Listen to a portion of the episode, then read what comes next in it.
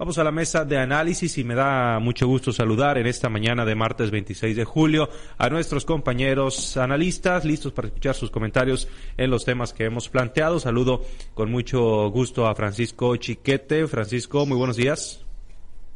Buenos días, Samuel. Muy buenos días. Altagracia. Saludos a Jorge Luis y un saludo a todos los que hacen el favor de acompañarnos. Saludos a Jorge Luis Telles, que hoy eh, no eh, estará acompañándonos, hoy no nos podrá acompañar por motivos personales, por supuesto estaremos pendientes para el día de mañana. Y saludo con mucho gusto también a Altagracia González. Buenos días, Altagracia.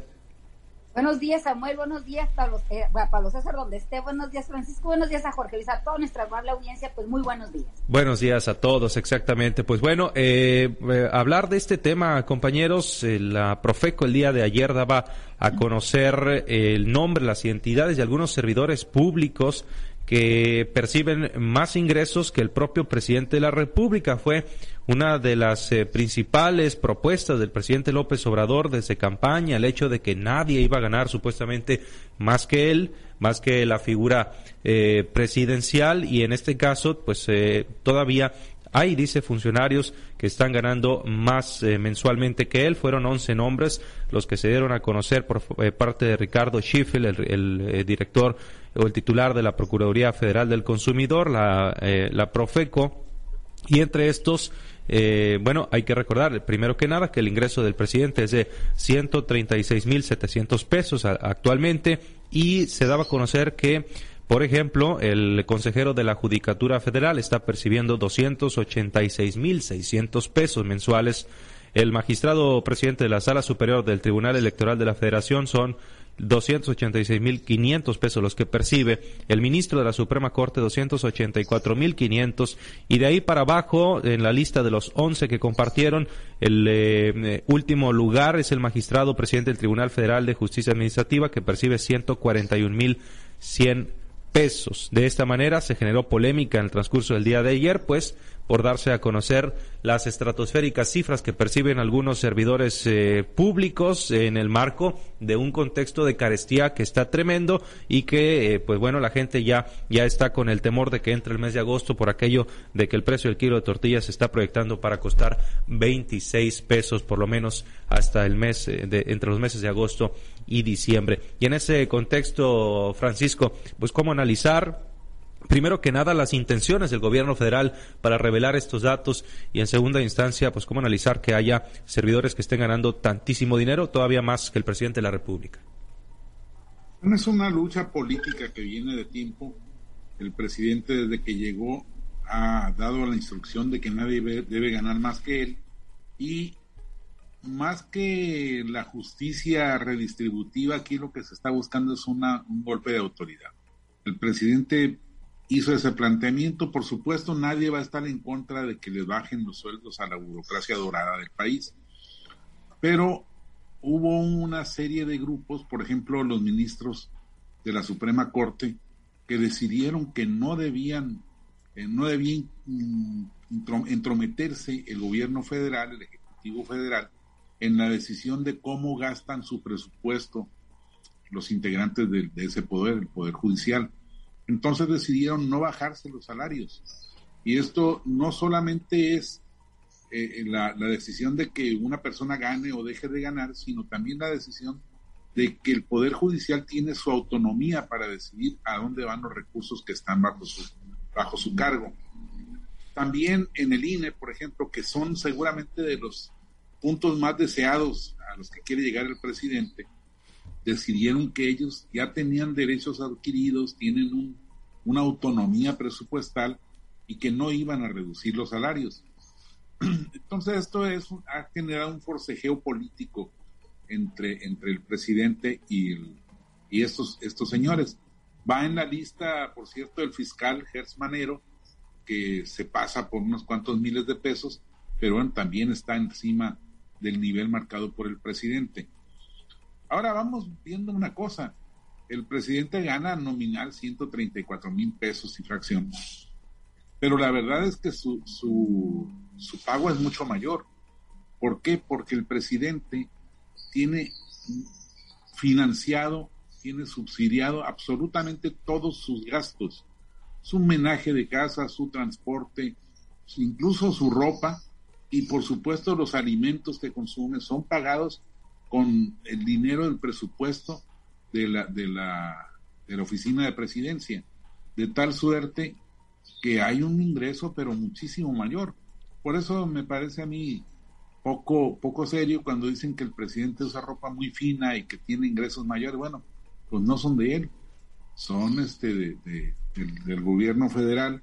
Claro, se los usa, eh, quedan bajo su propiedad, pero, pero el hecho es que los ingresos son mucho mayores y lo, también los otros funcionarios. Los otros funcionarios pues no tienen eh, derecho de renta de casa y todo eso, como el caso del presidente o de manutención, pero sí tienen derecho de alimentación. Hay que recordar cuando fueron a tomar las oficinas de la Comisión Nacional de los Derechos Humanos, pues las activistas que fueron ahí se encontraron con una, unos refrigeradores pletóricos de carnes finas que por supuesto se compran con los recursos de la, de la, de la, de la comisión todos los gobernadores y muchos de los alcaldes tienen cocinas en sus oficinas, tienen personal pagado por la dependencia y por supuesto todos los insumos los paga la dependencia, de manera que los ingresos reales son mucho mayores todavía de lo que se aprecia. Cambio, la gente común y corriente pues tiene un sueldo, tiene un ingreso fijo y eso es, a eso es lo que se tienen que atener. Son las disparidades tan graves que existen en este país el, INEGI acaba de presentar una encuesta en la que dice que si bien hasta 2020 había un ligero avance en, la recuperación de la capacidad económica de la gran mayoría de las personas en este país, eh, el, la brecha que existe entre los más favorecidos, el decil más favorecido, es decir, el 10% más favorecido, y los grupos más amolados que andan por el 50 o 60%, pues todavía es de 16 veces. Es decir, los, los, el 10% más favorecido recibe 16 veces más que todo el grupo del 40 o del 50% de los más pobres del país. Entonces, esto es eh, cosa de nunca acabar, desgraciadamente. A mí me parece que esto es una actitud de, carácter político. El presidente quiere desgastar a la Suprema Corte para que no esté eh, pensando en independencia, sobre todo ahora que se vienen situaciones tan difíciles como la del Tratado de Libre Comercio, quiere seguir debilitando al INE, que pues eh, no, no se ha plegado a las disposiciones gubernamentales. Y todo esto, pues mientras sigue la danza de los millones, hay que recordar por ejemplo, el rector de la gana mucho más dinero que el presidente de la República y muchos funcionarios así de medio nivel, por no decir de medio pelo, que, están por encima de esa marca. En realidad, la actitud es política más que de veras de buscar la reivindicación de los grupos sociales.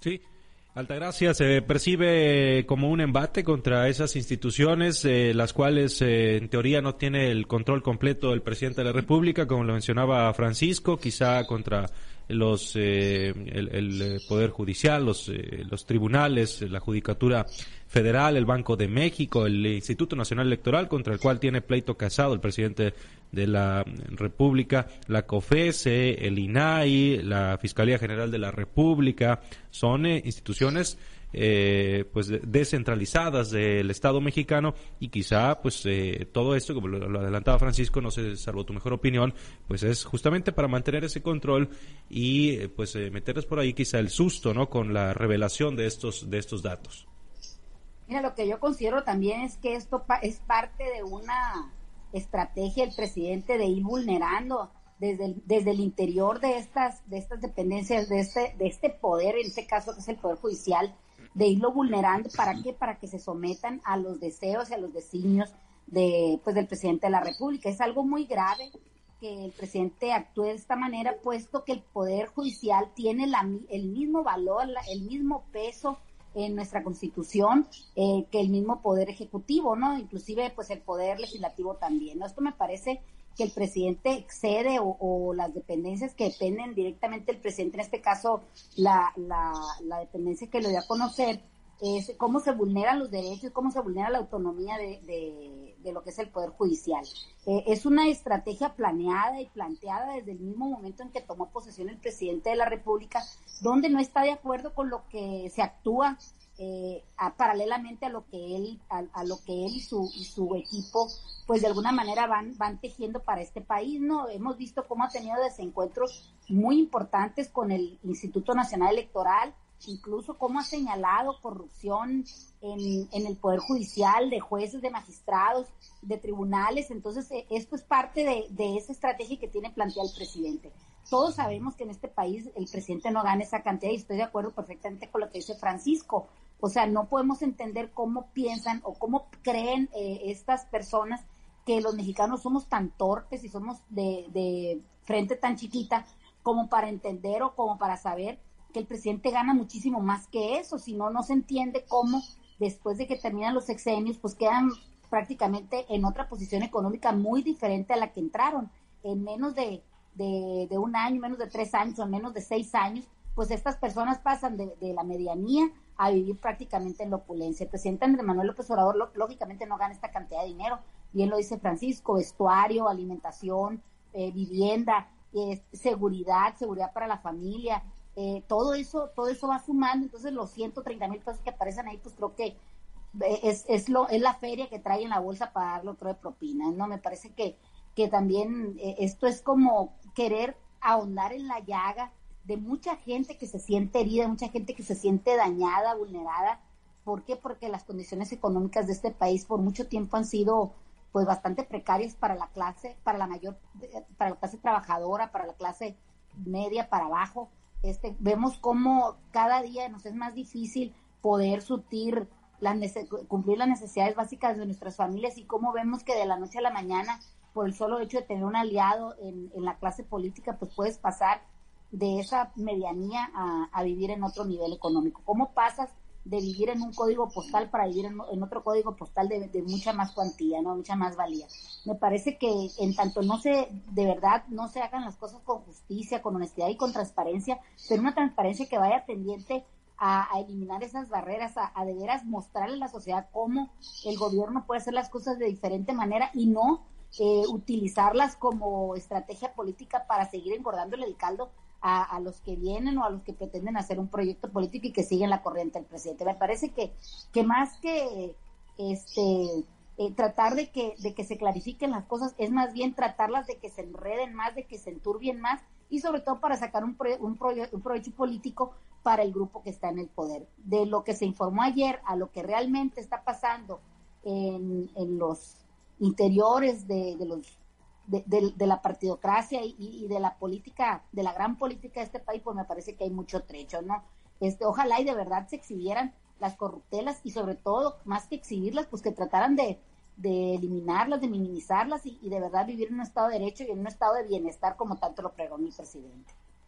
Es correcto, pues sí, efectivamente, ojalá se aprovecharan los eh, accesos que tiene el gobierno de la República para revelar otros tantos cuantos eh, eh, actos de corrupción, pero como vemos, pues son básicamente los que le interesan nada más al presidente de la República. Y en otro tema, compañeros, más local, comentar acerca del registro de candidatos para consejeros de Morena. Se reporta 950 candidatos que están eh, ya eh, registrados como aspirantes en un proceso interno del partido con eh, más poder en la actualidad. hablando del estado de Sinaloa, hay algunos presidentes municipales que están registrados, entre ellos Gerardo Vargas Landeros del municipio de Ahome, están también, por ejemplo, Carla Úrsula Corrales, alcaldesa de Cozalá, quien recientemente renunció al partido sinaloense, Claudia eh, Liliana Valdés Aguilar, actual presidenta municipal de Rosario, con pasado priista.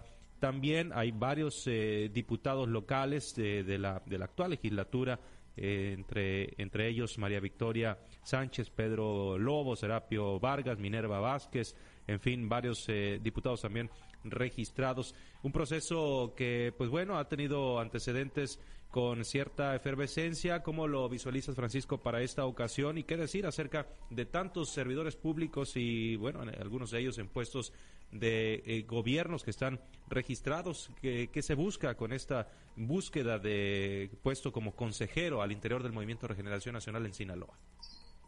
Indudablemente es el momento de, Morena, eh, es el vehículo con más garantía para llegar a un puesto de, pues, de poder, a un puesto público y, de, estar en el ajo.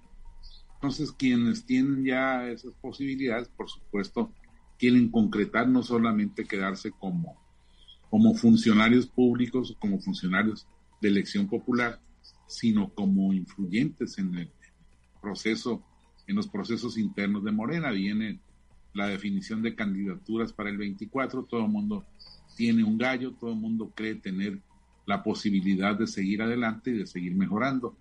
Eh, lo que está pasando aquí es lo que han vivido otros partidos, por ejemplo, cuando el PRI era el partido hegemónico, pues todo mundo, eh, fuese del PRI o no fuese del PRI, quería agarrar un huesito de esos para ser visible, para que lo necesitaran a la hora de tomar las grandes decisiones. Eh, luego le pasó al PAN, cuando tuvo el PAN en, los, a mediados de los 80, su primera gran explosión en Sinaloa, pues todo mundo, los empleados públicos, los empleados municipales, los, los grillos de café, todo mundo quería ir al PAN. El PAN llegó a tener un, padrón, pero infladísimo, que luego no pudo sostener cuando ya no estuvo en la cúspide del poder. Y entonces lo está pasando ahora Morena, con todos los aseguros que eso significa, lo bueno de tener la influencia en todos los sectores de la sociedad y lo malo de tener gente que no necesariamente comulga con sus ideas, pero que está viendo la oportunidad de, colarse. Y es el caso muy evidente de Gerardo Vargas, quien ya pasó por todos los partidos políticos, de Úrsula Corrales, quien fue una militante furibunda del Paz, era cosa de, abrir las redes sociales, tenías la suerte o la mala suerte de que Carla Corrales fuera tu, tu, tu amiga en Facebook, por ejemplo, te mandaba decenas y decenas de cosas del Paz y de lo que hacía Cuen y todo, y ahora pues ya es morena. Claudia de Rosario, pues era, era militante del PRI, donde perdió casi todas las oportunidades que tuvo, y luego se fue con el Paz, que la encumbró a la presidencia municipal y ahora es morena, por supuesto. Ese es un fenómeno muy conocido en México.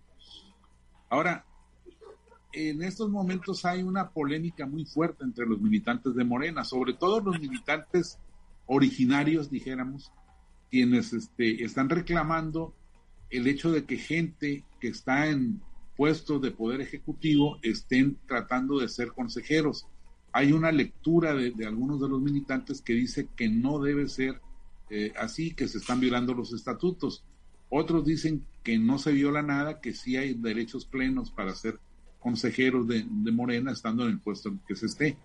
Esto te da una, una idea de que pues hay una participación muy viva y muy vívida en la, en la, en, la estructura de Morena, lo que no había tenido antes. Esto puede leerse bien para, para este partido, pero también puede verse que hay diferencias muy serias, muy importantes entre sectores que pues fueron los que cargaron con la cruz de, de, darle vida a este nuevo partido y luego ahora ya se ven desplazados por los oportunistas de toda la vida. Eso, yo insisto, es parte de la, de la vida normal de todos los partidos que están exitosos, que llegan a la cumbre del poder. Y vamos a ver si la operación cicatriz les alcanza para compensar a los que a los que se sientan desplazados, a los que ya no no llegaron a ser consejeros, a pesar de que sienten que tienen los méritos de ser fundadores del, partido. Sí, el detalle es que estos fundadores o estos eh, militantes originarios, por llamarlo de alguna manera, luego son desplazados por estas figuras que se van sumando y que tienen ya más cartel político quizá, más eh, seguidores, como pasó en AOME con Gerardo Vargas Landeros eh, y, que siempre genera el descontento de las bases que estuvieron ahí desde los primeros años de, de Morena. Altagracia, en este caso, en los congresos distritales será ya en cuatro días, el 30 de julio, cuando se vote a los eh, consejeros de Morena. Ellos participarán en un congreso estatal y luego en el nacional. A Sinaloa le corresponden siete distritos, donde la militancia votará en cada uno a diez delegados, cinco hombres y cinco mujeres. Los elegidos participarán en un congreso estatal el 6 de agosto y ahí se elegirá por primera vez a el dirigente estatal de Morena, que saldrá también de entre estos aspirantes. Se perfilan como favoritos eh, algunos nombres que se han manejado, como el de Manuel de Jesús Guerrero, quien actualmente se desempeña como delegado, y está el caso también de Merari Villegas, lucen a priori como eh, perfiles eh, fuertes. Altagracia, ¿cómo lees este proceso interno de Morena? Pues mira, aquí se resume al, al dicho coloquial que dice, el que tenga más saliva es el que va a tragar más pinole, ¿no? O sea, Aquí se trata de tener presencia, injerencia, tomar decisiones, todo de cara a los procesos electorales que vienen el próximo año y también en el 2024, ¿no? Definitivamente que estamos viendo que, que esto de lo que está pasando ahorita con Morena, pues es, es, un refrito de lo que ha pasado en otros partidos, como bien lo platica Francisco Chiquete, ¿no?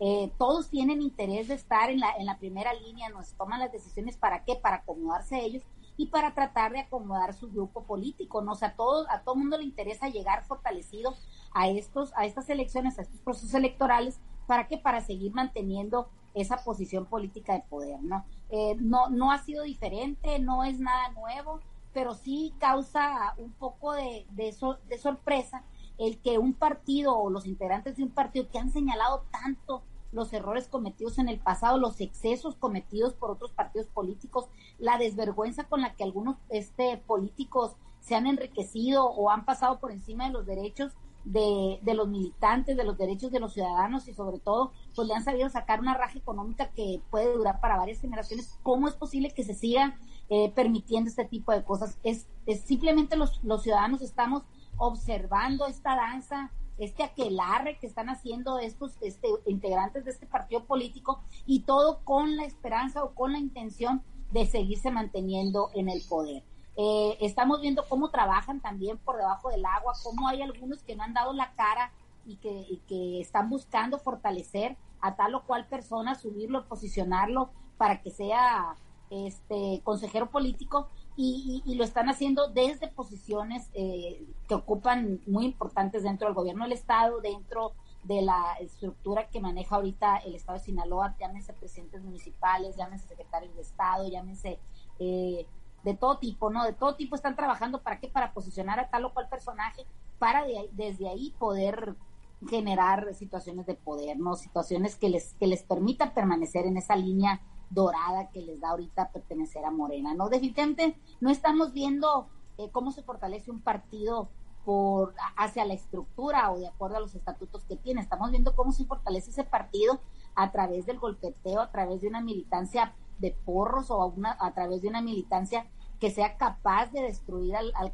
al candidato que tengan enfrente, ¿no? ¿Cómo, ¿Cómo están creando esa mafia que ha habido en otros partidos también se está dando por el caso de Morena. Es una situación lamentable, ¿no? Porque muchos ciudadanos sí de verdad creen en un proyecto político emanado de este partido, pero realmente con el ejercicio que están realizando, pues nos estamos dando cuenta que es lo mismo, ¿no? no Es lo mismo votar por Morena que votar por el PRI, que votar por el PAN o votar por cualquier otro partido político. Le ofrecen al, al, al ciudadano un candidato que es capaz de resolver los problemas y solamente estamos viendo que son pues la misma burra nomás que revolcada o, repintada, ¿no?